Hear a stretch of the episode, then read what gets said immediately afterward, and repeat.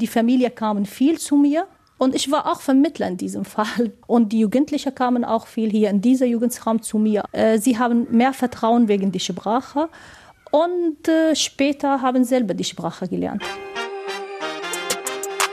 Gut gegen Fremde. Der Podcast von Paritätischen Jugendwerk NRW. Diese Folge mit Kerstin. Ich bin jetzt doch nach diesem Gespräch wirklich beeindruckt und auch nochmal berührt. Ja, es ist einfach eine schöne Geschichte. Vielleicht kann man da noch mehr von schreiben. Das ist Monika Frodermann. Sie arbeitet seit vielen Jahren beim Kinderschutzbund Lage. Die schöne Geschichte, von der sie hier spricht, die wollen wir euch in dieser Folge von Gut gegen Fremdeln erzählen. Und eine der Protagonistinnen ist sie. Ich bin äh, Ebtihal Al-Haifaris. Ich komme aus Syrien. Und ich bin hier seit 2014 mit meiner Familie, meinem Mann und äh, zwei Kinder und eine Tochter hier geboren. Anfang 2014 ist Ebti mit ihrer Familie nach Deutschland gekommen. Geflüchtet vor dem Krieg in ihrem Heimatland. Schnell versucht sie in Lage Fuß zu fassen. Dafür macht sie einen Sprachkurs und wird selbst zur Vermittlerin. 2015 war so viele Flüchtlinge auch aus meinem Heimatland, aus verschiedenen Ländern. Und danach habe ich alles in Sozialamtlager engagiert so Helferin, Übersetzerin und so weiter. Und dadurch ist dann auch der Kontakt zum Kinderschutzbund Lager entstanden, erzählt Ebti, die schon in Syrien als Lehrerin tätig war. Ich habe auch meinen Helfer hier anbietet und ähm, später haben mir so Angebot gegeben, dass ich hier auch arbeite. Und äh, zuerst habe ich äh, drei Monate Praktikum hier gemacht äh, und dann hat mir sehr gefallen. Ja, und äh, dann habe ich gearbeitet. Zum Kinderschutzbund gehören in Lage zwei Einrichtungen. Einmal eine Kindertagesstätte und das Kinderhaus Blauer Elefant. In unserem Kinderhaus hier haben wir einen Spielkreis für Mamas mit Kindern von 0 bis 3 Jahren. Wir haben eine Mädchengruppe, einen Jugendraum und unser Mittelpunkt, Herzstück ist unsere Übermittagsbetreuung für unsere Kinder. Sind 40 Kinder angemeldet und in der Regel auch knapp 40 immer da. Ab mittags, wir bieten individuelle Hausaufgabenhilfe und ein buntes Freizeitprogramm und ein warmes Mittagessen. Und hier kommt EBDI von 2015 bis 2018 zum Einsatz. Ein Riesengewinn für die Einrichtung, denn die Kinder und Jugendlichen, die das Kinderhaus aufsuchen, haben allesamt einen sehr unterschiedlichen Background. Also unser Kinderhaus ist in einer sehr bunten Siedlung und äh, das Thema Integration begleitet uns, seitdem es uns hier auch gibt in diesem Viertel.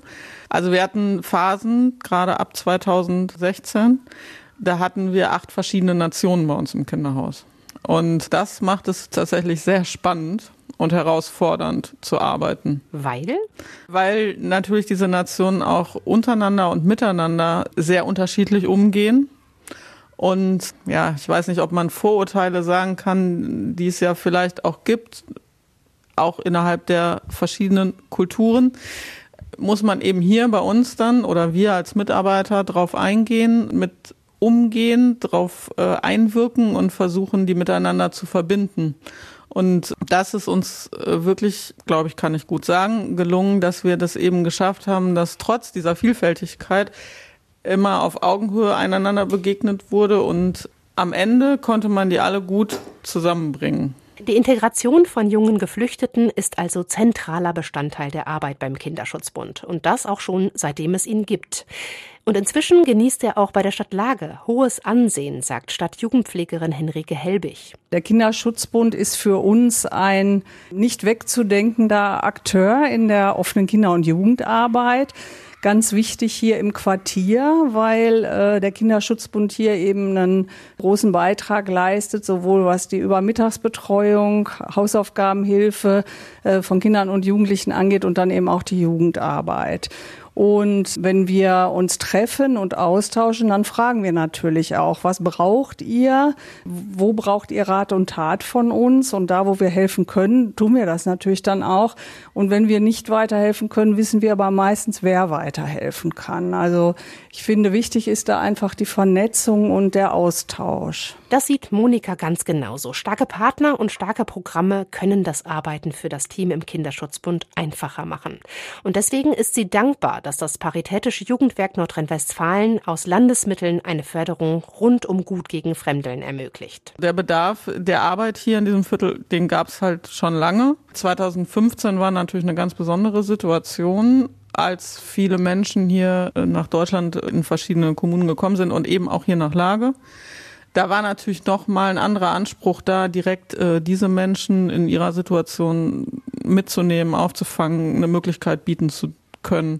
Und äh, das haben wir eben versucht und gemacht und äh, am Ende bis heute, glaube ich, relativ erfolgreich. Seit der Erstauflage ist auch Henrike Fan der Fördermöglichkeit Gut gegen Fremdeln des Paritätischen Jugendwerks. Sie leitet beim Jugendamt Lage übrigens das Team für Jugendförderung. Das Programm ist ihrer Ansicht nach wichtig, weil die Arbeit mit geflüchteten Jugendlichen voller Herausforderungen steckt. Also bei uns ist das ja so, ähm, wenn Jugendliche oder wenn Familien jetzt erstmal ankommen, ist zunächst das Sozialamt zuständig für die Unterbringung und Aufnahme. Und das Jugendamt äh, kommt dann eben zum Einsatz, wenn es dann darum geht, Angebote für die Kinder und Jugendlichen zu schaffen. Und da ist es bei uns so, dass wir sehr viel Wert darauf legen, dass wir gar nicht unbedingt spezielle Angebote machen für Geflüchtete, sondern dass wir die möglichst in die Angebote integrieren, die wir sowieso haben. Da ist es natürlich so, dass am Anfang eine verschiedene Kultur und eine und eine fehlende Sprache ein ganz großes Problem darstellen können. Sobald man die Sprache oder die Sprachbarrieren überwindet, da ist es ganz einfach. Ansonsten finde ich das immer ganz schwierig, rauszukriegen, ja, welche Bedarfe haben denn die Jugendlichen überhaupt? Beim Herausfinden dieser Bedarfe kann natürlich EPTI unterstützen. Sie bildet für den Kinderschutzbund eine Brücke. Eine Brücke zwischen den Sprachen, eine Brücke zwischen den Kulturen und zwar nicht nur zwischen den Kindern und Jugendlichen, sondern auch. Ja, für die Familie insgesamt. Die Familie auch äh, könnten die Sprache auch nicht so gut. Deswegen kamen direkt zu mir und wir haben ein paar Mal so Besucher auch gemacht zu Hause. Wenn ein Kind, wenn wir hier merken, ein Kind ein Problem hat, äh, sie haben auch hier Möglichkeit, dass sie auch nach Hause einfach fahren und dass wir die ganze Situation zu Hause, dass damit die Menschen einfach so Sicherheit haben. Und dann fahren wir hin, sitzen wir, erklären wir das Problem und so. Denn eins dürfen wir nicht vergessen. Viele Kinder kommen nicht äh, mit Migrationshintergrund, sondern sie kamen aus Ländern, äh, wo Krieg auch dort. Und deswegen, sie kamen mit äh, problematischer und äh, sie versuchen hier in diesem Haus auch das zu lösen. Einfach diese problematische, die Familie auch kommt mit problematischen, nicht nur Kinder auch, sondern die Familie. Durch ihre Erfahrungen, durch ihre eigene Fluchtgeschichte hat Ebdi einen ganz anderen Zugang zu den jungen Geflüchteten. Das bestätigt auch ihr heute 14 Jahre alter Sohn Jamann. Er selbst weiß, womit die Kinder und Jugendlichen zu kämpfen haben, was sie verarbeiten müssen. Natürlich gibt es Erinnerungen, also von äh, auch dramatischen Momenten, zum Beispiel als wir im Mittelmeer waren oder so und äh, ja, als man im Wasser oder so war, das, da bleibt noch ein bisschen hängen. Halt nicht viel, weil man ist noch jung, aber natürlich gibt es dort Momente oder als man Schüsse oder so gehört hat, natürlich gibt es dort auch Momente, ja. Jamann war bei seiner Flucht damals gerade einmal sechs Jahre alt. Als er nach Deutschland kam, alles anders, alles fremd. Als ich hierher kam, war erstmal alles neu. Alles war anders, alles war neu, aber dann hat man sich allmählich ins Land gefunden und das war auch im Kinderschützpunkt habe ich auch neue Menschen äh, kennengelernt und auch die Betreuer, äh, die haben auch auf Fragen beantworten können, wenn man mal einmal eine Frage hatte oder so äh, oder dass einfach die Frage nicht mit den Eltern oder so nicht erklären konnte, dann konnte man zu den äh, Mitarbeitern und die haben auch waren immer offen und äh, haben immer auf die Fragen eine Antwort gefunden oder versucht, eine Antwort zu finden. Offene Ohren, Dasein, aktiv zuhören und vor allem den Kindern und Jugendlichen ein Stück Normalität bieten. Das ist das Wichtigste in der Arbeit mit jungen Geflüchteten, meint Henrike. Das heißt, wir vermitteln, dass wir Angebote haben, sowohl eben hier im Kinderhaus als auch wir haben einige andere Einrichtungen der offenen Kinder- und Jugendarbeit und wir heißen sie dort willkommen und sagen, kommt, guckt doch erst einfach mal, was wir machen. Und wir haben da viele Angebote, auch im Bereich Hausaufgabenhilfe oder wir haben eine Fahrradwerkstatt. Wir sagen den Kindern und Jugendlichen, setzt euch einfach mal dazu. Und wir haben dann eben in der Regel auch Kinder und Jugendliche vor Ort, die die Sprache dann eben schon kennen. Und dann geht es oft mit Hand und Fuß und ja, wir versuchen Normalität den Kindern und Jugendlichen zu bieten. Und ich glaube, das ist ganz wichtig dass die einfach einen Ort finden, wo sie in Ruhe spielen können, sich mit Gleichaltrigen austauschen können willkommen sind und sicher. Immer wieder aber gibt es auch beim Kinderschutzbund Fälle, wo Kids durch ihr Verhalten auffallen. Und das ist auch nicht verwunderlich. Schließlich haben viele Kinder und Jugendliche mit Fluchtgeschichte traumatische Erfahrungen gemacht.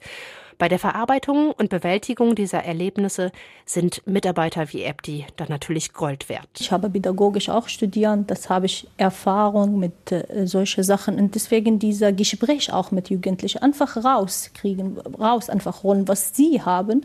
Äh, das habe ich genau mit meinen Kindern auch so gemacht.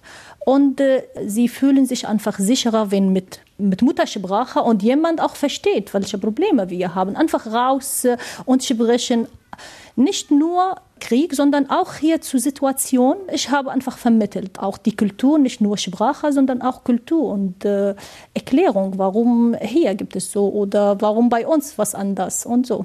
Das Leben in einer völlig neuen Welt, einer fremden Umgebung mit zunächst fremden Menschen, das alles macht etwas mit den Kindern und das zeigen sie in ihrem Verhalten.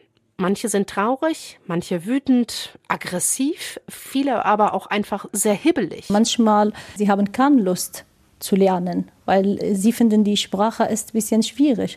Und sie haben keine Lust, einfach hier zu lernen oder sie machen nicht mit, sie, oder sie stören die anderen, weil sie wegen der Sprache. Und äh, in diesem Fall dann gehen zu Mutter und äh, reden wir, was ist, was, wo können wir einfach diese äh, Kind unterstützen und helfen, wo können wir mit verschiedenen Angeboten hier auch einfach schicken, diese Kind. Oder ein Kind hat äh, so viel aktiv und äh, er braucht zum Beispiel zum Sportverein oder so, dann haben wir bei diese auch unterstützt, einfach äh, wo können wir Sportverein einfach finden oder Fußball, wo kann dieser Kind einfach Fußball spielen, weil er zeigt das so, er ist sehr aktiv Initiative. Sehr gute Idee.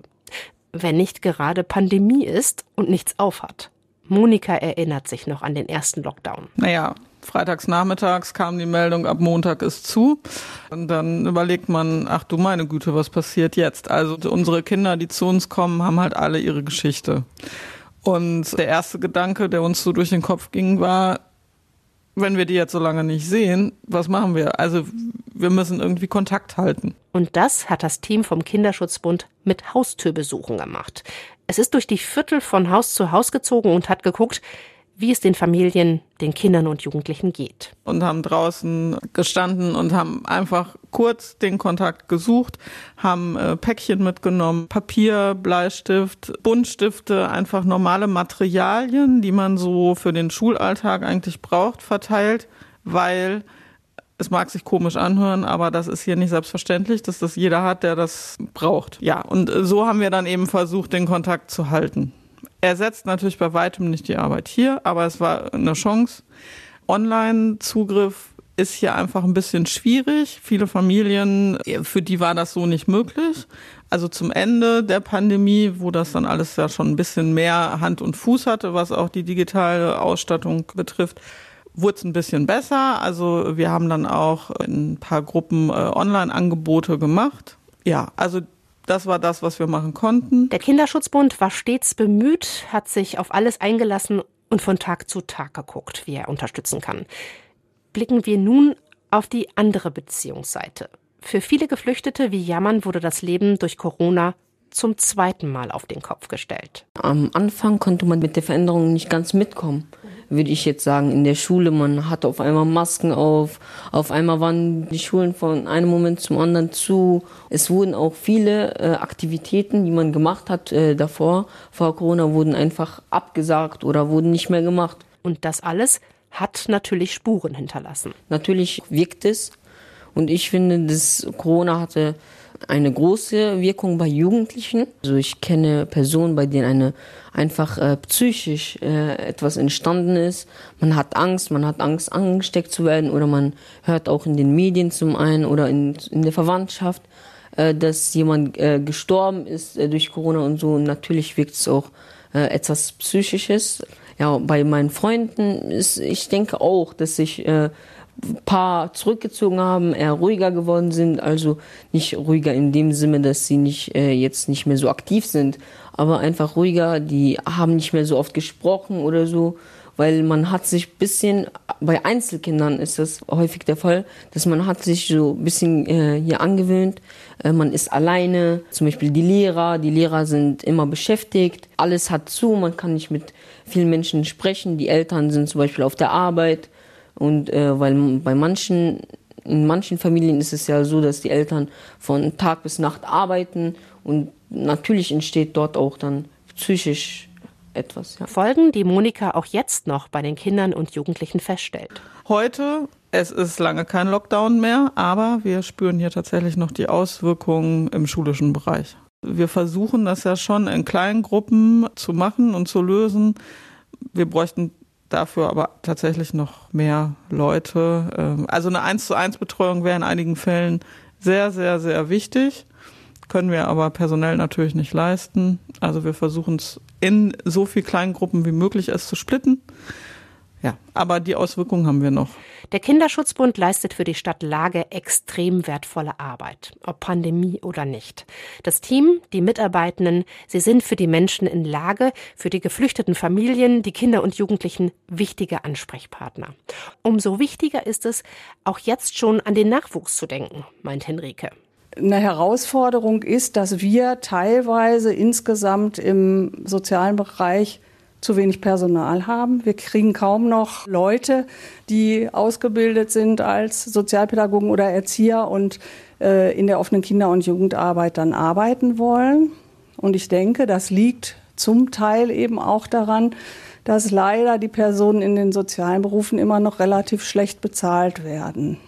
Und da finde ich, müsste wirklich mal was passieren, dass ja Kolleginnen in der Schulsozialarbeit, in der offenen Kinder- und Jugendarbeit einfach ja besser bezahlt werden. Mehr Fachkräfte, eine faire Entlohnung, besser geschultes Personal. Hier muss also ordentlich nachgebessert werden, meint Henrike. Sie sieht aber auch in anderen Bereichen noch Optimierungspotenzial. Also ich sage ja immer, wir müssen in Deutschland erstmal wach werden und merken, Deutschland muss ein Einwanderungsland werden. Wir haben so wenig Fachkräfte in ganz vielen Bereichen. Und da sollten wir froh sein, dass Menschen jetzt hier sind und hier dauerhaft auch sein wollen. Und man sollte vielen Menschen es einfach ermöglichen, hier bleiben zu können. Aber das sehe ich so und das sehen vielleicht nicht alle so. Dafür sind aber wiederum Integrationsprogramme nötig. Daher ist es unbedingt notwendig, dass ein Fördertopf wie dieser vom Land verstetigt werden. Ich finde alle Förderprogramme, die etwas dazu beitragen, dass Kinder und Jugendliche hier integriert werden, toll. Was ich immer schade finde, ist, dass alle Projekte auf Zeit eigentlich ausgelegt sind. Oft ist es so, dass ein Förderzeitraum halt ein Kalenderjahr beträgt und dann ist es oft noch so, man muss einen Antrag stellen, meinetwegen bis Mai und kriegt dann, wenn man Glück hat, im Juli den Bescheid und dann sollte das, soll das Ganze aber bis äh, Dezember möglichst erledigt sein. Das steht einer kontinuierlichen Arbeit total im Wege und da müsste dringend etwas passieren. Das findet auch Monika. Das jährliche Bangen, ob das Programm nun wieder aufgelegt wird, der Antrag genehmigt wird, einfach unschön. Das macht eben die Arbeit für uns natürlich auch immer ein Stück, ja, ist immer ein kleiner Faktor Unsicherheit da. Also ich sag mal, wir nehmen das, wie es kommt. Wir nehmen die Möglichkeiten, die wir bekommen nehmen wir in Anspruch, aber es bindet eben einfach sehr viel Zeit, sich um diese möglichen Projektmittel zu kümmern. Zeit, die an anderer Stelle wieder fehlt. Daher plädiert auch Monika für eine längerfristige Förderung. Denn eins ist doch wohl jedem von uns klar. Das Thema Einwanderung und Integration wird auch in Zukunft eine Rolle spielen. Naja, wir müssen halt äh, uns schon darüber klar sein, dass auch in dem nächsten Jahr und im Jahr danach wieder Menschen aus anderen Ländern zu uns kommen. Aus welchen Gründen auch immer. Die können ja sehr vielfältig sein. Aber diese Gründe spielen für uns ja zunächst mal keine Rolle. Also ne, die Menschen sind da, kommen aus fremden Ländern hierher und müssen irgendeine Stelle haben, wo sie aufgefangen werden. Und da wollen wir halt weiter für da sein. Ob das dann natürlich wieder so viele Menschen sind, wie jetzt gerade aus der Ukraine kommt, weiß man nicht. Aber äh, letztlich ist es für mich auch nicht vorrangig, ob es jetzt äh, 15 oder 75 sind, jetzt speziell nur hier auf unser Kinderhaus gesprochen, ähm, weil auch die 15 brauchen Hilfe, genauso wie dann die 75. Und dafür wollen wir halt weiter da sein und wir wollen eben die Möglichkeit bieten, weiterhin, dass diese Teilhabe stattfindet und dass die bei uns ankommen und am Ende angekommen sind, so wie jetzt Epti mit ihrer Familie. Paradebeispiel. Wenn Monika das Thema Ukraine-Krieg schon anspricht, wie war das denn Anfang vergangenen Jahres in Lage? Ähm, also es war so, dass hier in Lage überproportional viele Menschen aus der Ukraine angekommen sind. Ähm, wir haben am Anfang nur immer mitbekommen, dass es ganz viele gibt, dass ganz viele angekommen sind. Und über eine Familie, der das Kinderhaus schon bekannt war, wurde der Kinderschutzbund dann Anlaufstelle auch für die ukrainischen Geflüchteten. So sind die dann zu uns gekommen und wir wollten da natürlich Hilfe anbieten und da sein. Und dann war es so, dass ich sag mal März bis Juli, also so Anfang der Sommer, Mitte der Sommerferien, war auch die Nachfrage tatsächlich relativ groß. Wir haben Café Kiew angeboten für die Familien. Also vorrangig waren es ja tatsächlich alleinreisende Frauen mit ihren Kindern. Die haben wir hier zusammengeführt und haben eben Programm äh, angeboten auch für die Kinder. Auch Spendenaktionen für die Kinder wurden in Gang gesetzt, mit Hilfe verschiedener Firmen in Lage. Dann aber nach den Sommerferien kamen die Familien aus der Ukraine nicht mehr. Warum? hat sich Monika anfangs gefragt. Hm, liegt es vielleicht doch an uns, aber das habe ich jetzt eben von anderen auch zurückgespiegelt gekriegt. Und auch, also mit einigen Familien haben wir so noch lose Kontakt. Ähm, die sagen einfach, das war total schön, dass wir am Anfang kommen konnten, dass ihr uns da irgendwie ein bisschen aufgefangen habt, aber wir kommen jetzt alleine klar. Und es ist ja auch so, dass man schon weiß, die wollen halt alle auch schnell nach Hause. Also es ist einfach auf Zeit. Das ist nochmal ein bisschen anders wie die Situation 2015 mit den Familien, die hergekommen sind, wo man wusste, hm, die bleiben bei uns. Das ist jetzt eben nochmal eine andere Situation. Also, naja, weiß ich, sie sind, glaube ich, gut, gut auf sich selbst gestellt und wenn sie aber Sorge und Nöten haben, können sie immer kommen. Die Ausgangslage, Monika spricht sie an, ist bei den ukrainischen Geflüchteten einfach eine andere. Das ist aber auch schon der einzige Unterschied zwischen den Geflüchteten im Kinderschutzbund. Die Politik aber macht Unterschiede. Reisefreiheit, unbürokratische Touristenvisa, Zugänge zum Arbeitslosengeld 2 gibt es nicht für alle. Gibt es oder gab es darüber nicht so manche Diskussion? Bei uns im Kinderhaus äh, gab es tatsächlich darüber keine Diskussion. Also das kann ich ganz klar sagen. Also das war so nie Thema. Wir behandeln die alle gleich egal ob die 2015, 16, 17 oder 22 kommen. Das wurde bei uns wirklich gar nicht thematisiert. Epti, die inzwischen als Lehrerfachkraft an einer Realschule in Lager arbeitet, ärgert das innerlich schon. Sie hat darüber auch schon so manche Diskussion geführt. Für mich Flüchtlinge sind Flüchtlinge. Sie kamen, egal aus welchem Land. Es gibt immer einen Grund, warum sind sie hier. Am meisten, weil in ihrem Land gibt es oder gab Krieg oder bis jetzt gibt es auch noch Krieg und deswegen sind sie hier. Und die Flüchtlinge sind Flüchtlinge, sie brauchen Unterstützung, die brauchen einfach Weg zu zeigen und danach, sie sind selbstständig, sie können weiter selber gehen. Aber von Anfang an, sie, die Flüchtlinge sind alle gleich. Und das war eigentlich ärgerlich, dass äh, manchmal alles Thema, thematisieren wir das in der Schule. Äh, für die Schule manchmal, für die Schule, die Deutsche sind. Das ist ärgerlich auch. Sie sagen, das ist unfair eigentlich, wenn vor Flüchtlingen manche sind in erster Gang, kann man sagen, und die anderen in zweiter Gang. Und ich verstehe das eigentlich nicht. Das ist, warum ich frage mich selber. Henrike stimmt Ebdi da voll und ganz zu. Auch sie hat keine Erklärung dafür, warum es davon rechts wegen Unterschiede gibt. Bei uns in der offenen Kinder- und Jugendarbeit ist das auch so, dass wir keine Unterschiede machen. Aber ich weiß natürlich, dass grundsätzlich die ukrainischen Flüchtlinge hier in Deutschland einen anderen Status haben.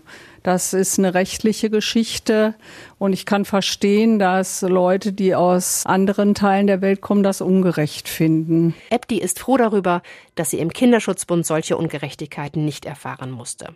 Sie wird dem Team für immer dankbar sein. Dieses Haus, das war vielfältig, das war nette Menschen hier. Sie waren ein Bund Das ist alle Nationalität hier, viele Menschen aus verschiedenen Ländern, vieler Kultur, trotzdem so viele Schwierigkeiten. Die Kinder kommen mit Schwierigkeiten, aber trotzdem sie haben Verständnis dafür. Und das für mich, ich kann diesem Haus nie vergessen. Und deswegen wird Ebdi die Erinnerungen, die sie hier gemacht hat, auch immer mit sich tragen. Für mich, das ist Kinderschutzpunkt bedeutet mehr als Kollegen, das ist äh, Freundin. Und bis jetzt, wir sind auch im Kontakt, äh, falls etwas oder Hilfe hier brauchen, dann bin ich auch noch da und ich kann gerne jederzeit auch helfen. Das ist hier, hat eine große Bedeutung. Das war mein Anfang hier. Echt, das war ein, mein Anfang hier in Deutschland.